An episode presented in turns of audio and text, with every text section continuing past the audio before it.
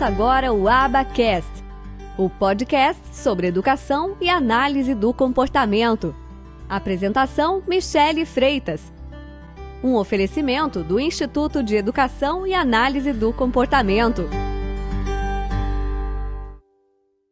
que, que é o reforço que a gente fala tanto, né, em análise do comportamento. Vamos trabalhar esse conceito. Bom, vamos trabalhar então o que, que é o reforço, né? Então a gente tem alguns pontos para a gente poder falar de reforço. Bom, reforço é o processo em que ocorre o que? Ocorre uma mudança no ambiente.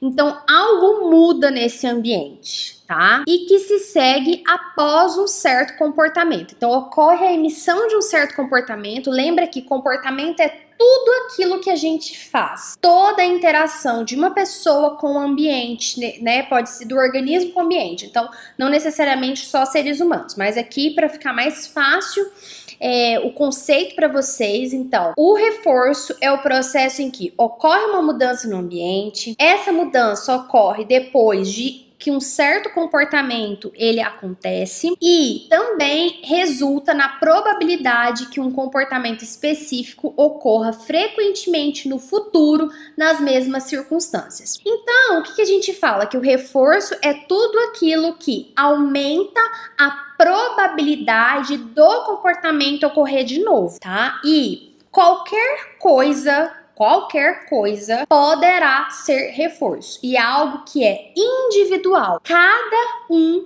tem o que é reforçador para si. O mais difícil é analisar, descobrir em crianças com atraso no desenvolvimento, como o autismo, que não sabem, né, não conseguem falar, não conseguem se comunicar de alguma forma, que é que a gente descubra o que é reforçador de fato para essa criança.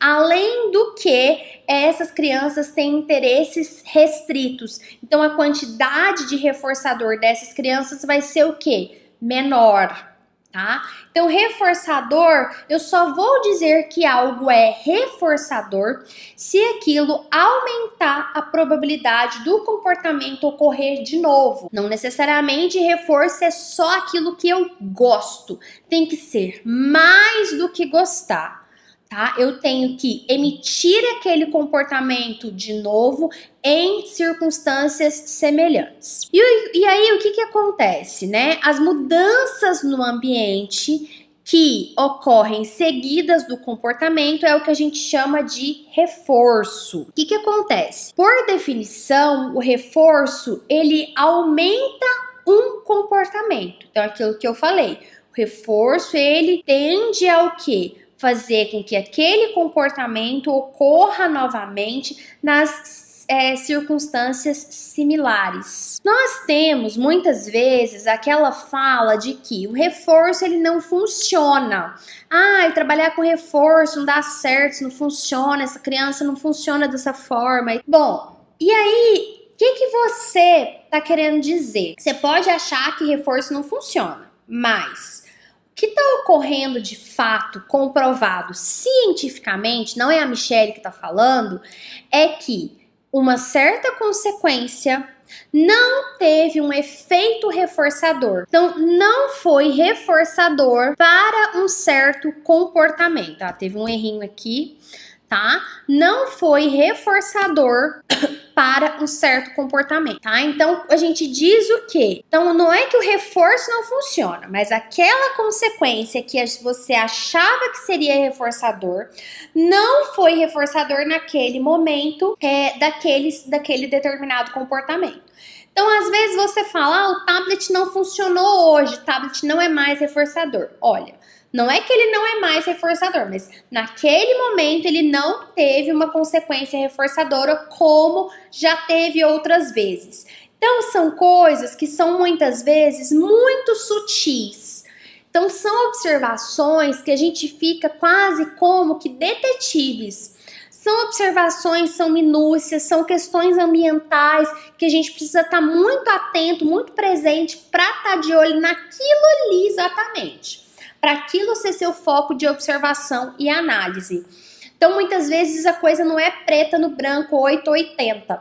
São muitas variáveis que estão ali naquele ambiente que você precisa observar para entender o que, que é o não reforçador. Então, quando a gente vai pensar no porquê que algo foi ou não reforçador, é importante a gente saber o que que qualquer mudança no ambiente seguida de um comportamento pode ter um efeito reforçador. Então, foi o que eu falei, são as minúcias que a gente observa. E é importante esclarecer que a gente não reforça a criança. Você não está reforçando a criança. Você não está reforçando o seu marido, a sua mãe, o seu colega de trabalho. Você vai estar reforçando o comportamento X da criança, o comportamento X do seu marido, o comportamento X do seu colega de trabalho. Então a gente não reforça a pessoa, a gente reforça o comportamento da pessoa. Por exemplo, o comportamento de lavar a louça é reforçado por mim dando uma algo que é muito reforçador para essa pessoa, por exemplo, uma comida japonesa, tá certo? Então a gente precisa estar atento a isso. Nós temos alguns tipos de reforçadores. Que, quais são os tipos de reforçadores que nós temos? Nós temos reforçadores primários. O que, que são os reforçadores primários? O que, que, são os reforçadores primários? São os reforçadores que eles têm um efeito de aumentar comportamentos e esses reforçadores eles não foram condicionados, eles não foram aprendidos. Nós já nascemos tendo aquilo como reforçador por questões biológicas, fisiológicas, né? Então, exemplo, as comidas e, be e as bebidas pelo menos as comidas e bebidas básicas, nós temos aí como reforços primários, porque para nossa sobrevivência nós precisamos beber e comer. Então, esses são reforçadores que são primários. Nós estamos ali, nós não aprendemos, mas aquilo é fruto de nas nossas necessidades básicas. Então, quando uma pessoa ela fica sem comida ou bebida, depois de um tempo, a gente vê que duas mudanças elas ocorrem. Quais mudanças que são essas? O valor de obter a comida ou a bebida, ele aumenta. Então, por quê? Eu tô privado, eu não, eu tô com sede, eu não bebi água tem duas horas e tô falando sem parar. Então, o valor para eu obter comida ou bebida, ele vai aumentar. E também, além do valor dado para obter comida ou bebida, o que que vai acontecer? Os comportamentos que previamente eles aconteceram, que eles ocorreram e que deram acesso à comida, tendem a ocorrer novamente. Então, se é, por exemplo, eu ligar lá no iFood para pedir uma comida, esse comportamento no passado me trouxe comida. Logo, eu tendo a fazer de novo. Se uma criança chora para obter comida e no passado ela conseguiu comida chorando, ela tenderá a chorar novamente. Então, todas essas são relações e análises que eu preciso entender, que eu preciso ficar presente na hora de eu analisar e controlar todas essas circunstâncias para entender quais são os reforçadores e quais são as motivações de cada criança. E aí o que que acontece? Muitas vezes, o que que acontece? Eu tenho problemas de comportamento para pessoas com atraso de desenvolvimento que têm problemas de linguagem, porque elas não sabem se comunicar para satisfazer as suas necessidades primárias e isso vai fazê-las engajar em problemas de comportamento, gritar, chorar, jogar coisas no chão. Por isso que a primeira habilidade que eu preciso ensinar para uma criança autista é a habilidade de pedir algo que ela quer. Por quê? Porque eu vou estar trabalhando com o reforço, com as motivações dessa criança. E muitas vezes, por que que numa terapia, numa intervenção ABA, quando eu estou ensinando programas, eu vou trabalhar o quê? Trabalhar é, é, com, com reforçadores, com comida, com bebida.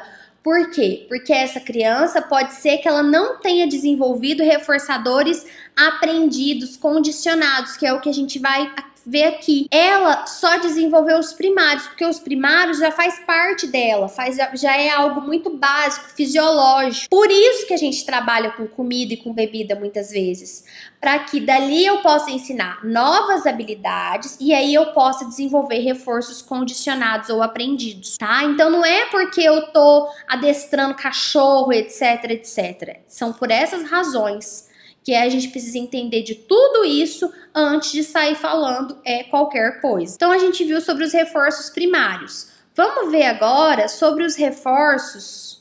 Peraí, vamos ver agora sobre os reforços condicionados. E aí, o que, que são os reforços condicionados? São aqueles reforços que eles são aprendidos, né? Eu aprendi que aquilo foi, eu aprendi como reforçador. Eu não nasci com aquilo já sendo reforçador para mim. Então são também chamados de secundários. E aí eles têm um valor reforçador, por quê? Porque eles já foram pareados, eles já foram colocados juntos com reforçadores, aqui o meu corretor não coloca reforçador, ele coloca reformador.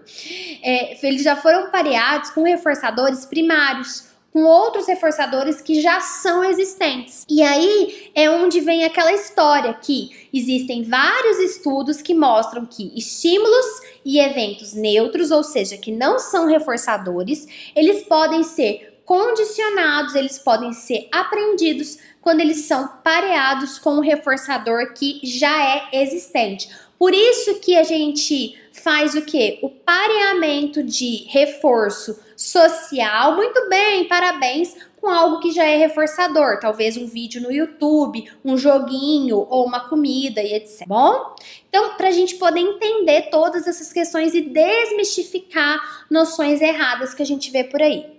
É importante a gente esclarecer também que os comportamentos da criança, eles podem também, também ser reforçados pelo seu próprio comportamento. Porque aqui eu dei exemplos onde alguém, um adulto, estava fornecendo esse reforçador. Mas eu posso ter atividades, posso ter circunstâncias em que o meu comportamento ele é reforçador por si só. Não só quando a gente pensa em reforçadores que são autoestimulatórios, que são frutos é, de reforçadores de sensações, de coisas sensoriais, que a gente já vai falar sobre isso, mas também, por exemplo, eu mesma ir até a cozinha e pegar uma comida para mim. Então, eu mesma estou é, é, reforçando meu próprio comportamento. Um joguinho, soltar uma bolinha de gude numa mesa e tô lá brincando com ela, de escutar o barulhinho, de ver para onde que ela vai eu mesma estou reforçando meu próprio comportamento, tá? Então, só para ficar claro, para vocês poderem pensar sobre isso e observar com as crianças com as quais você trabalha.